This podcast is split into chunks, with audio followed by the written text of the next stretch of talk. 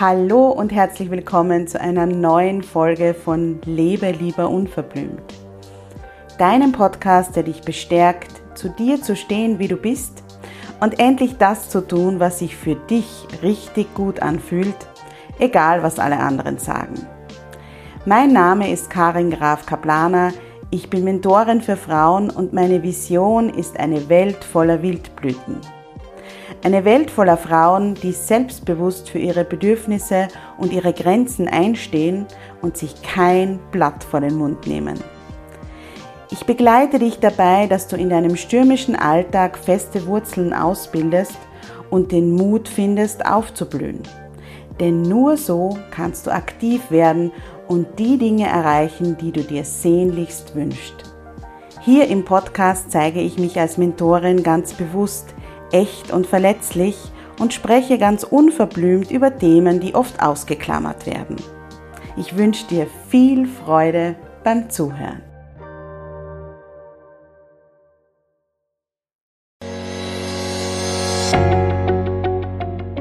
Hallo und herzlich willkommen zum Jubeltage-Podcast.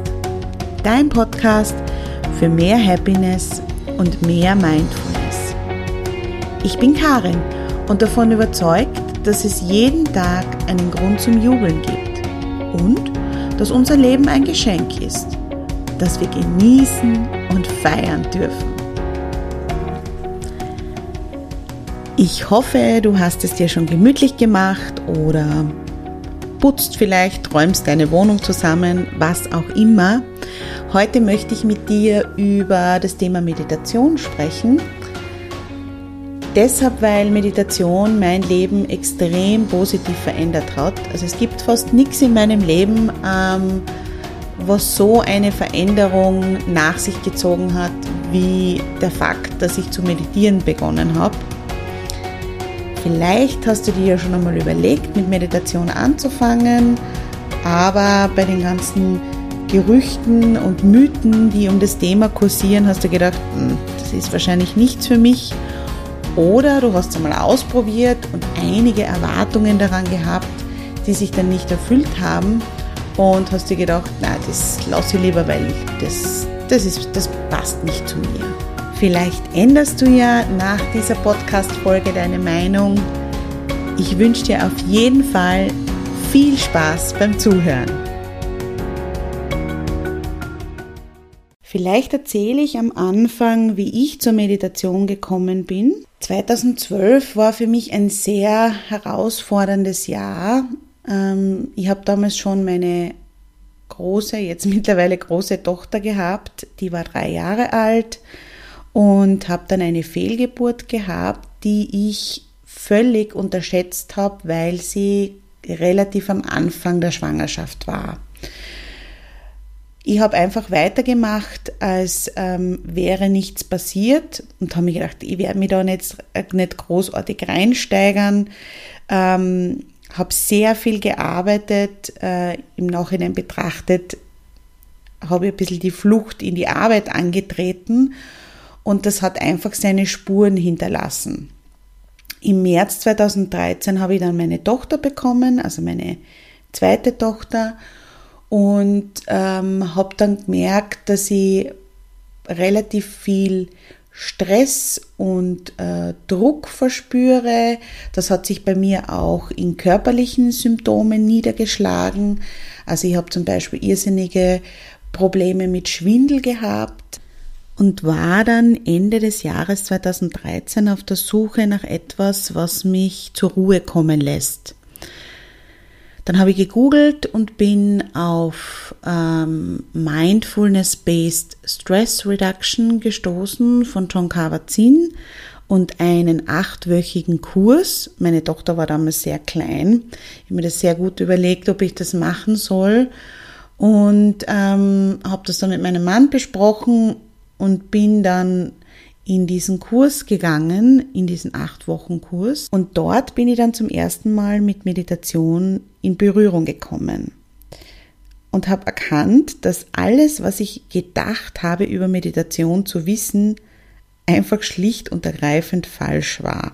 Ich äh, wollte vielleicht kurz vorab sagen, bevor ich mit den fünf Mythen anfange, dass ich weder eine Meditationslehrerin noch ein Meditationsguru bin. Ich habe ähm, allerdings eben diese zwei, es waren dann zwei Kurse, es war einmal dieser MBSR, acht Wochen Kurs und dann noch ein MSC-Kurs, Mindfulness Based Self-Compassion, da geht es ums Thema Selbstmitgefühl. Diese zwei Kurse habe ich gemacht und eben in den letzten fünf Jahren sehr viel meditiert. Aber das war mir einfach wichtig zu erwähnen, dass ich eben kein Meditationslehrer oder Guru oder was auch immer bin. Ich erzähle einfach, wie es mir damit gegangen ist und, und ähm, was ich drüber denke.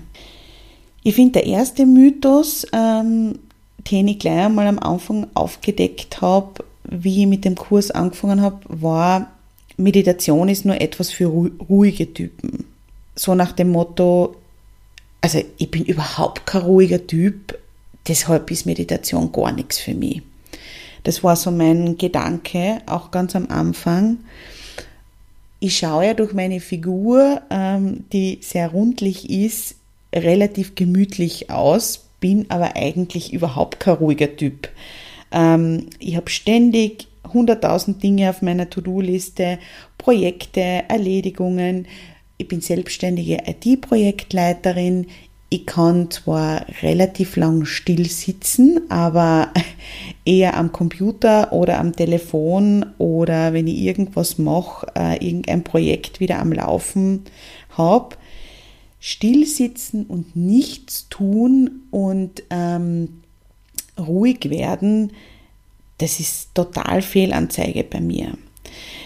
Deshalb habe ich eigentlich immer gedacht, dass Meditation nichts für mich ist, weil äh, ja eben ruhig sitzen und ähm, die Augen schließen und absolut nichts tun, das habe ich mir überhaupt nicht vorstellen können.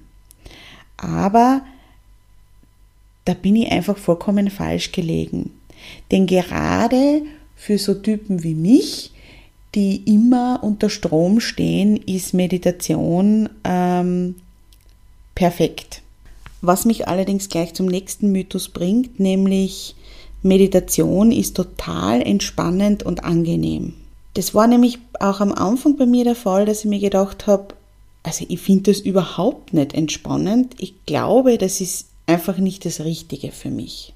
Und zum Thema Entspannung wurde ich wirklich eines Besseren belehrt, weil die ersten Meditationen habe ich überhaupt nicht entspannend gefunden. Im Gegenteil.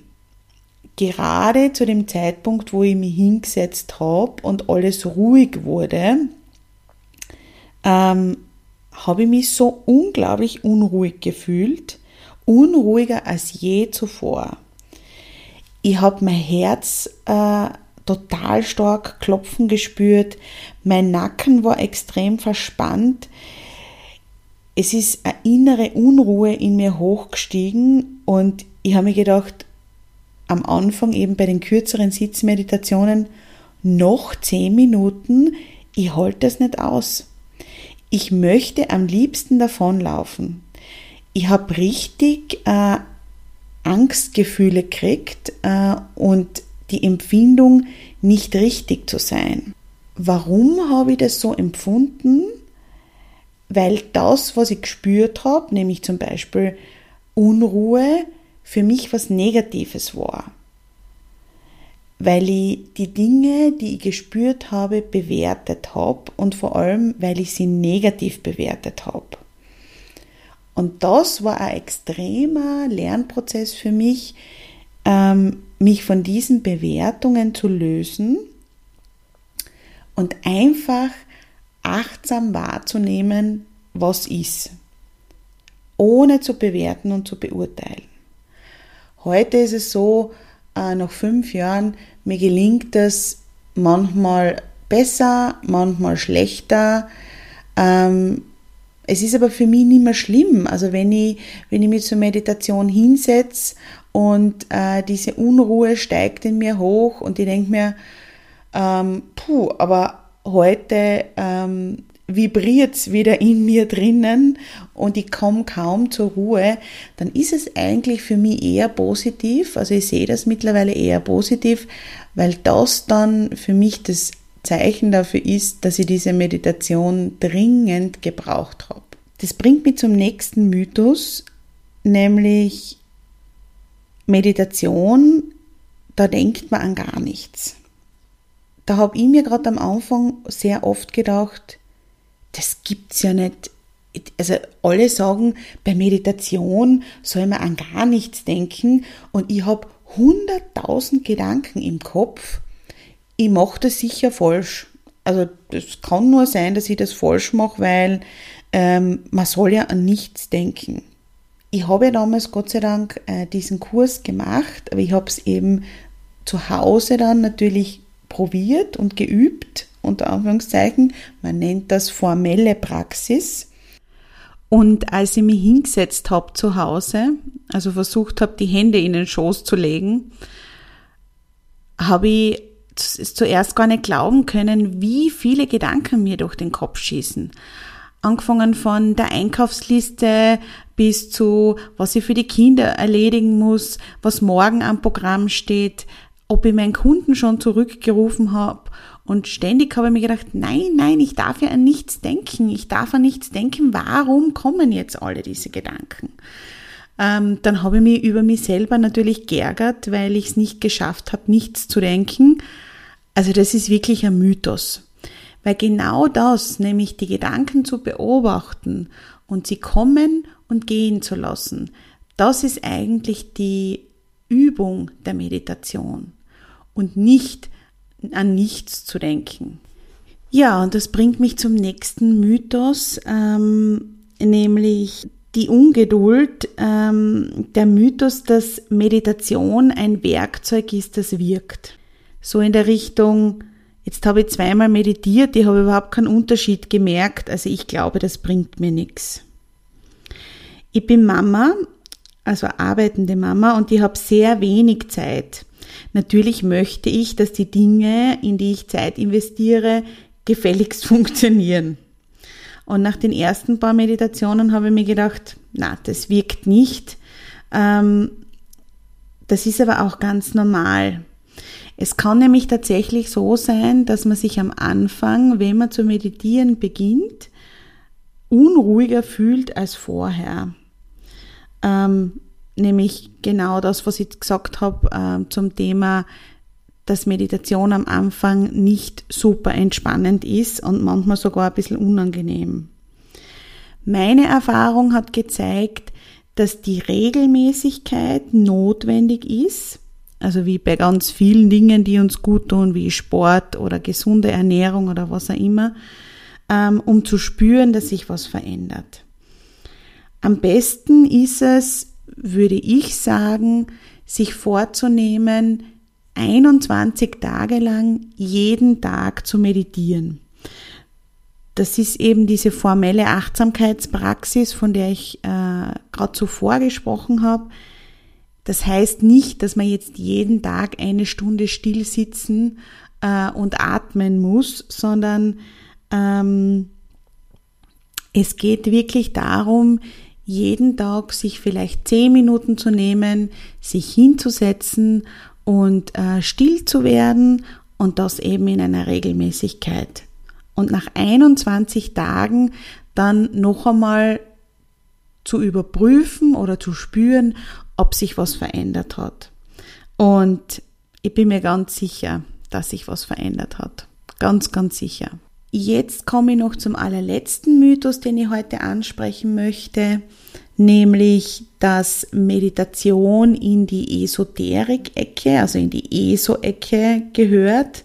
Räucherstäbchen, Om Om und der Kram, nein danke. Also da gibt's ja ganz viele Menschen, mit denen ich spreche, die das so ein bisschen in dieser Ecke sehen. Ich kenne ehrlich gesagt kaum Dinge, die weniger in die ESO-Ecke gehören als Meditation. Weil mit Räucherstäbchen und Co., ich habe jetzt nichts gegen Räucherstäbchen, aber ich sage nur, die sind halt ein Sinnbild für Esoterik im negativen Sinne, weil Auch mit Esoterik grundsätzlich habe ich kein Problem. Da hat das überhaupt nichts zu tun. Das kann man natürlich machen, muss man aber überhaupt nicht. Also ich zünd mir gerne eine Kerze an, aber die hat für mich eher so einen rituellen Charakter.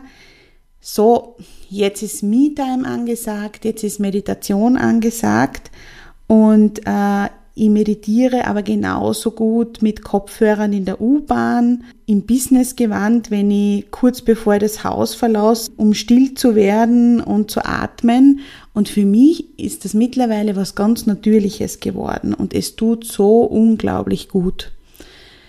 Für mich ist es auch wirklich so, dass ich in Situationen, wo ich weiß, dass sie mich vielleicht überfordern, ähm, ich bin sehr sensibel und ähm, ja, es gibt Situationen, wo ich einfach weiß, das wird äh, stressig und, und, und anstrengend für mich, dass ich genau dann vorher meditiere, um mich wirklich in meine Mitte zu holen und dann gestärkt in die Situation zu gehen. Und es ist mit vorher nicht, also mit vorher, bevor ich meditiert habe, nicht zu vergleichen, meiner Meinung nach, in meinem eigenen Empfinden. Andererseits ist es aber auch so, dass ich Tage habe, ähm, die unglaublich herausfordernd sind und wo ich mir dann am Abend denke, wieso habe ich noch immer so viel Energie? Und das sind meistens die Tage, an denen ich in der Früh meditiert habe. Da komme ich dann wirklich oft erst am Abend drauf, ah, ich habe ja meditiert, weil ich mich selbst wundere, wo noch so am, sag jetzt einmal, mega stressigen Tag noch immer die Energie herkommt. Da habe ich mich wirklich oft dabei ertappt, das gar nicht mehr zu wissen und dann eben äh, zu bemerken, was das für einen Unterschied macht. Wenn ihr jetzt Lust bekommen habt zu meditieren oder es einmal auszuprobieren, dann würde ich euch für den Anfang auf jeden Fall geleitete Meditationen empfehlen. Ähm, zum Beispiel die Meditationen von der Laura Marlina Seiler. Die kann man auf YouTube kostenlos oder auch auf ihrer Website ähm, anhören und ausprobieren. Bücher kann ich euch empfehlen. Gesund durch Meditation von John Kabat-Zinn oder ähm, Selbstmitgefühl von Christine Neff. Das sind zwei Standardwerke die auf jeden Fall ähm, toll sind, auch für den Einstieg. Das war's schon wieder zum Thema Mythen, die rund um Meditation kursieren. Ich hoffe sehr, dass dir die Folge gefallen hat, dass du dir etwas mitnehmen konntest. Wenn ja, kommentiere gerne auf meinem Instagram-Account jubeltage oder schau auf meinem Blog vorbei www.jubeltage.at Dort findest du noch weitere Infos zum Thema und auch andere Artikel rund ums Thema Achtsamkeit. Ich freue mich, wenn wir uns beim nächsten Mal wieder hören und bis dorthin, lass uns das Leben feiern.